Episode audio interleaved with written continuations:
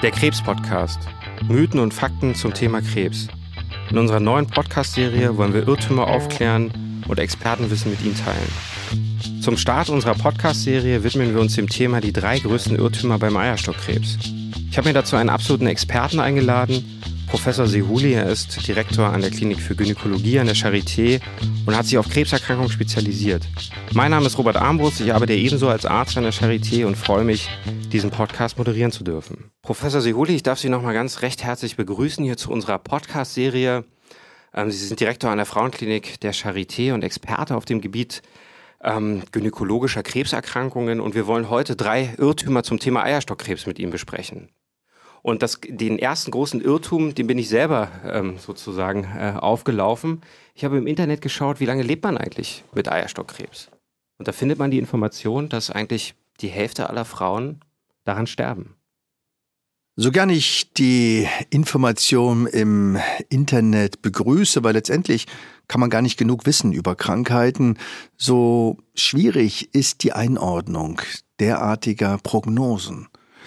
Und erfreulicherweise kann ich sagen, Eierstockkrebs, ja, ist eine ernste Erkrankung, ist eine der lebensbedrohlichsten Krankheiten, aber sie ist heilbar. Und das darf man aussprechen. Und die Statistiken der letzten Jahren zeigen, dass Patienten auch länger leben als vor zehn Jahren. Vorausgesetzt, dass viele Dinge gut passieren. Wo kommen denn eigentlich diese fünf Jahre her? Warum findet man immer ein Fünfjahresüberleben Warum ist das so eine Zahl, die ganz oft immer wieder zu finden ist? Das hat sich leider in der Medizin etabliert, dass man glaubt, mit dem fünf Jahre Überleben letztendlich die Krankheit überstanden zu haben. Und viele Krankheiten sind auch so, dass die innerhalb der ersten zwei oder drei Jahre wieder auftreten können. Man spricht dann von Rezidiven und dass nach fünf Jahren häufig eine Erkrankung nicht nochmal auftritt.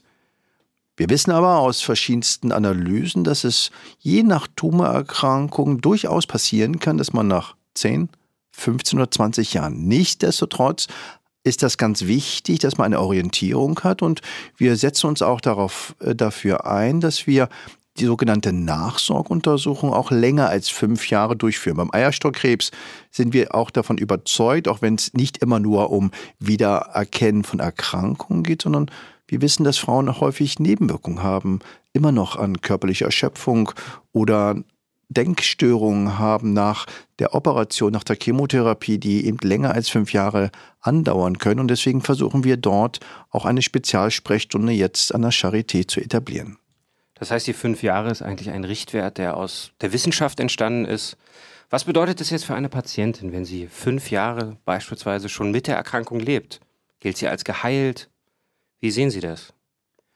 Ich glaube, dass Menschen nicht in fünf Jahre Intervalle denken, sondern sie wollen geheilt sein, sie möchten von dem Schleier befreit werden, dass der Tumor immer noch da ist. Und da ist die fünf Jahre eine Orientierung. Und deswegen ist das ganz wichtig, dass man diese Ängste ausspricht, dass man sich den Ängsten auch stellt. Und eine Entwarnung kann es nicht geben, aber man kann sich freuen, wenn im ersten, zweiten, dritten und vierten Jahr etwas nicht aufgetreten ist. Es ist so wie im Sportwettkampf. Man sollte nicht immer übers Finale reden, sondern die nächste Runde ist ganz wichtig. Das ist ein gutes äh, Stichwort. Viele Patienten oder viele auch Angehörige machen sich Gedanken darüber, wie entsteht eigentlich die Erkrankung. Sind es äußere Einflüsse? Gibt es eine Vorsorgeuntersuchung? Und gerade beim Eierstockkrebs findet man ehrlicherweise relativ wenig Informationen. Viele Patienten haben ihre eigene Theorie. Hat es was mit Ernährung zu tun, mit Lebensstil? Oder hat es vielleicht etwas damit zu tun, dass ich nicht oft genug zum Arzt gegangen bin? Wie ist das da beim Eierstockkrebs? Welchen Einfluss haben Lebensstil? Welchen Einfluss hat die Häufigkeit von Arztbesuchen? Gibt es eine Vorsorgeuntersuchung? Es ist ganz menschlich, sich die Frage zu stellen, warum ich? Und nach Antworten zu suchen und wir in der Wissenschaft versuchen auch genau diese Frage zu beantworten. Und eine Erkrankung, die mit einer Häufigkeit von etwa 14 pro 100.000 Frauen auftritt, ist die Ursachenforschung extrem kompliziert. Das ist eher relativ selten, oder? Wenn Sie sagen 14 auf 100.000, was wäre sowas ganz Häufiges zum Vergleich? Häufiger ist beispielsweise Brustkrebs mit etwa 45 hm. bis 50.000 Frauen. Und deswegen ist die Frage, warum ich, nur schwer zu beantworten.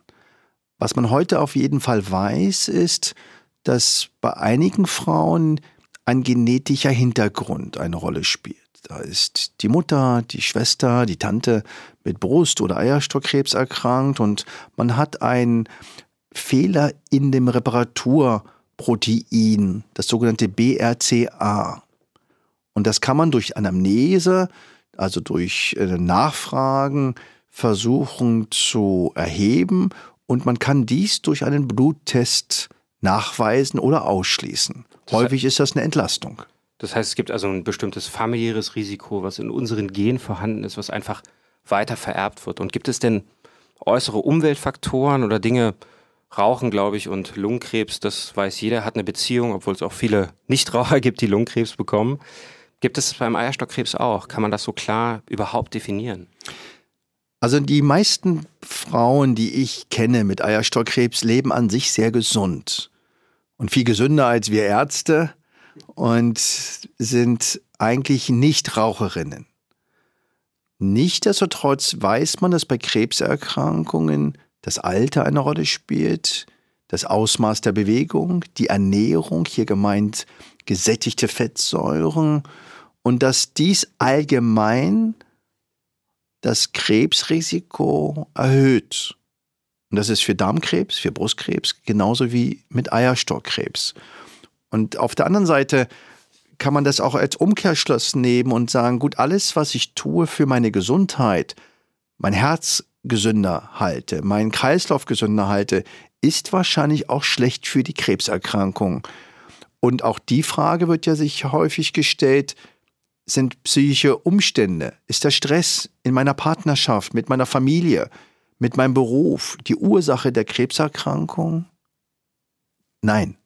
Nein, ja. Relativ, relativ klares Irrtum aufgelöst. Nein, ja. Sehr gut, ja, sehr interessant, weil gerade diese Dinge kommen ja doch häufig immer, immer wieder über alle Krebsarten, wie Sie richtig sagen.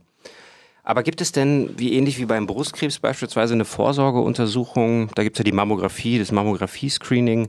Haben wir das beim Eierstockkrebs auch? Der Eierstock hat an sich keine eigentliche Verbindung zur Gebärmutter, sondern ist geschlossen, im Bauchraum getrennt von dem Eileiter. Und deswegen ist es sehr schwierig, Zellen über den Abstrich zu erkennen.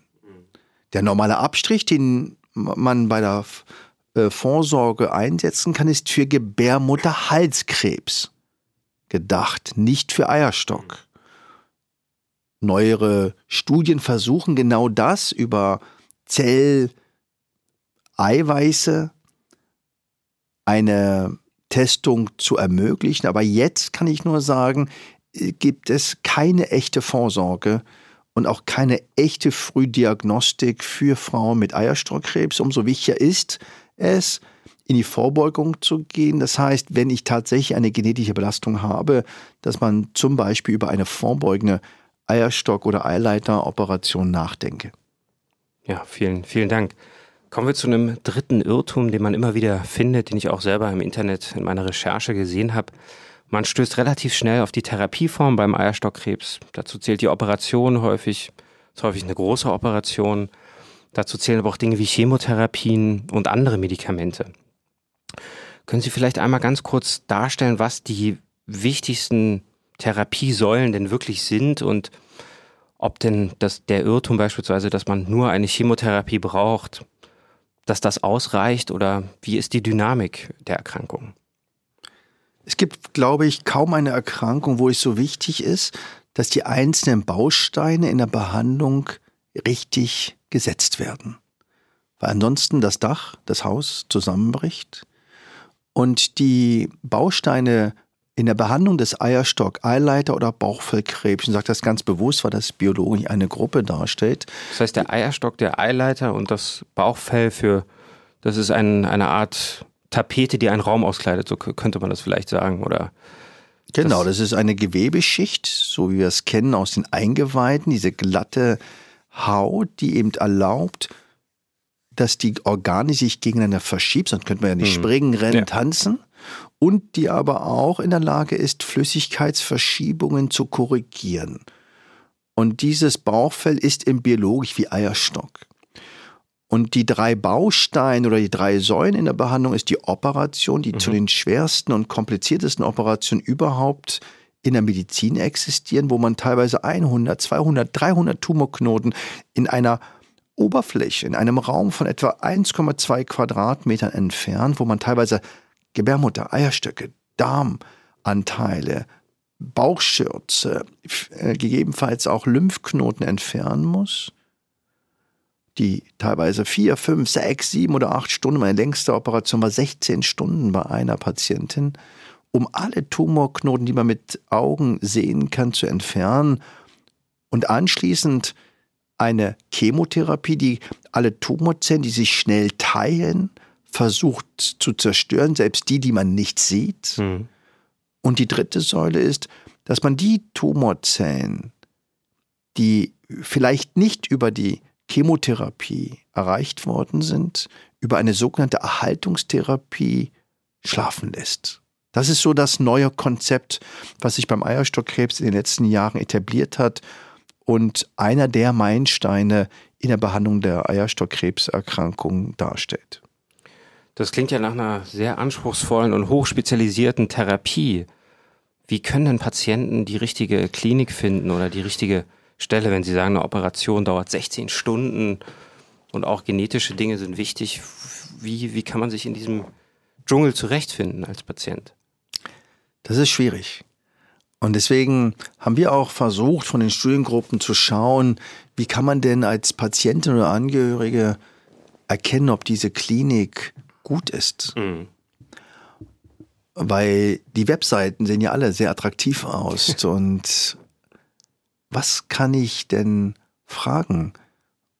Und dafür ein Gefühl bekommen, dass hier Qualität da ja. ist. Und was wir gemerkt haben, dass es gar nicht unbedingt der Titel ist, sondern zum Beispiel, ob eine Klinik an Studien teilnimmt. Okay. Weil wenn eine Klinik an Studien teilnimmt mit innovativen Therapiekonzepten, bedeutet dies, dass sie bereit ist, in die Akten sich schauen zu lassen, dass sie an Fort- und Weiterbildungen teilnimmt. Und wir haben gesehen, dass eine Klinik, die an Studien teilnimmt, viel häufiger Standardtherapien entsprechend unseren Leitlinien anwendet als Kliniken, die nie an Studien teilnimmt. Also Studienteilnahme. Ja. Also nimm Ihre Klinik an Studien teil, ist eine wichtige ja. Frage. Zweitens kann man schauen, ob diese Klinik ein gynäkologisches Krebszentrum ist, was mhm. von der Krebsgesellschaft zertifiziert ist, weil da schaut man auch nach sogenannten Qualitätsindikatoren. Auch das gibt nochmal so ein Gefühl. Ja. Und drittens, ob diese Klinik ihre Daten veröffentlicht. Hm. Die Qualitätsdaten, und, die Behandlungs- und genau, Therapieergebnisdaten. Genau, und auch ihre wissenschaftlichen Ergebnisse hm. offen macht. Auch das ist nochmal wichtig. Das sind so erste ja. ähm, Punkte, die ich empfehlen würde, nachzufragen. Und aus Ihrer Erfahrung sind jetzt Direktor der Frauenklinik der Charité, Europas größtes Universitätsklinikum und auch Leiter des Europäischen Kompetenzzentrums für Eierstockkrebs. Ist das denn, spiegelt das die Realität wieder? Haben, haben Sie das Gefühl, Patienten wissen das? Ist das eine, eine Wissenslücke? Oder ist das eigentlich mittlerweile in vielen Kliniken so hoch, der Standard, dass er so ist, dass man sich darüber eigentlich gar keine Gedanken machen muss? Leider ist der Standard noch nicht überall so, dass wir zufrieden sein müssen.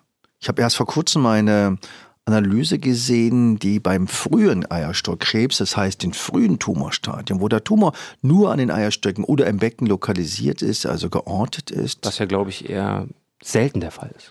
Genau, vielleicht in 15 oder 20 mhm. Prozent, wo man eine sehr hohe Heilungschance hat, dass da häufig die Operation nicht korrekt ist und auch die Krebstherapie. Also deswegen können wir nicht zufrieden sein mit der Behandlungsqualität und es ist auch wichtig, dass es ein Netzwerk ist. Mhm. Es ist nicht eine Person, sondern es ist das Team und es ist die Schnittstelle mit den anderen Disziplinen, mit der Anästhesie, mit der Chirurgie, mit allen Disziplinen, die auch notwendig sind, wenn es sehr kompliziert wird, wenn es Komplikationen gibt. Wie gehe ich damit um? Und vor allem, die auch wissen, welche Behandlung zu welcher Zeit für die Patientin am besten geeignet mhm. ist. Das haben wir ja gerade auch in den letzten Jahren eigentlich relativ zeitnah in den letzten zwei, drei Jahren ganz wichtige neue Studienergebnisse auch gesehen zu neuen Therapieformen. Jetzt ist es ja manchmal sehr schwer für, für Patienten auch an diese Information zu kommen oder zu wissen, was tut sich da eigentlich? Tut sich da überhaupt irgendwas? Lange Zeit tut sich bei Krebserkrankungen manchmal nichts in der Therapie. Glücklicherweise haben wir hier enorme Fortschritte. Was raten Sie Patienten, wie solche Informationen greifbar werden können? Was gibt es vielleicht für mich für neue Medikamente, für neue Substanzen? Das ist wirklich wichtig, ähm, dass wir uns auf die guten Aspekte in der Behandlung einmal konzentrieren und sie auch aussprechen, weil immer wieder erfahre ich im Alltag, dass Ärzte und Ärzte der Meinung sind, dass sich die letzten Jahre sich nichts verändert hat. Das ist falsch. Früher war das so, dass man vielleicht alle 15 Jahre neue Therapiekonzepte hat. Heute haben wir fast jedes Jahr aufgrund unserer intensiven Forschungsaktivitäten eine neue Therapieoption. Hm. Das heißt nicht, dass da alle Therapien ersetzt werden, aber es ist ein wichtiger Schritt. Ich denke, so schlimm die Situation ist, dass der Eierstockkrebs da ist oder wieder zurück ist, so schlimm auch diese Lähmung ist, die Enttäuschung, die Angst, umso wichtiger ist, zu deeskalieren und sich eine zweite Meinung einzuholen, mhm. aber von jemand, der tatsächlich auch im Thema ist. Weil irgendwie eine zweite Meinung reicht auch nicht. Auch die braucht Qualitätsindikatoren. Und wie soll es gehen, dass ich ins Internet mich setze und alle Informationen studiere? Ich kann Ihnen sagen, das ist nicht möglich. Hm. ist so, als wenn jemand von mir erwartet, als jemand, der technisch völlig unbegabt ist, ein neues Auto zu bauen. Es ist nicht möglich. Und schon gar nicht mit der Angst, mit der Sorge um meine liebsten Angehörigen, mit der Angst um mich selbst. Und deswegen ist es tatsächlich wichtig, sich eine zweite und, gegebenenfalls auch eine dritte Meinung einzuholen. Die Zeit ist immer da. Immer da. Früher hat man gedacht, je schneller, desto besser. Aber es muss nicht, sondern eher ist wichtiger zu wissen, mit wem mache ich mich wohin auf die Reise? Und ich denke, gerade solche Dinge hat man ja in anderen Lebensphasen auch. Ja, also man trifft Entscheidungen ja selten nur auf einer einzigen Grundlage oder eines einzigen Rates. Ich denke auch, dass das ein ganz wichtiger Punkt ist und das ist für Patienten auch ein Recht und das ist auch relativ leicht eigentlich, sich eine zweite Meinung einzuholen. Und die Stelle ist die richtige. Ja, vielen Dank, Professor Sihuli. Ich denke, wir haben einige Irrtümer hoffentlich aufklären können. Zum Abschluss ähm, würde mich noch interessieren, Sie haben jeden Tag mit Krebspatienten zu tun. Sie sehen Patienten über alle Stadien, manche für einen kurzen Zeitraum, manche über sehr viele Jahre. Was ist Ihre eigene Reserve, Ihre Ressource, wo Sie immer wieder Kraft draus schöpfen, was vielleicht auch für unsere Patienten eine Inspiration sein kann? Ich werde auch immer wieder gefragt, tatsächlich, äh, wie ich das aushalte, weil ich auch sehr schwere, schwer äh, verlaufene Schicksale sehe. Wir jetzt beispielsweise mehrere junge Frauen mit 16, 17, 18 Jahren äh, betreuen oder Patienten, die man schon sehr lange kennt, über fünf oder zehn Jahre verliert. Woher holt man seine Kraft? Und ich kann nur sagen, dass für mich im Vordergrund steht die Beziehung mit meinen Patienten, ihren Angehörigen und mir nicht immer es um Lebenslänge geht. Natürlich will man die Heilung, aber es geht auch um Lebensinhalt und ich immer wieder beeindruckt bin, mit welcher Kraft, mit welcher Resilienz diese Frauen, ihre Angehörige mit dieser Krankheit umgehen. Und glauben Sie mir, viele meiner Patientinnen sehen besser aus, nehmen mehr am Leben teil als der Chef der Charité. Das kann ich in Teilen bestätigen.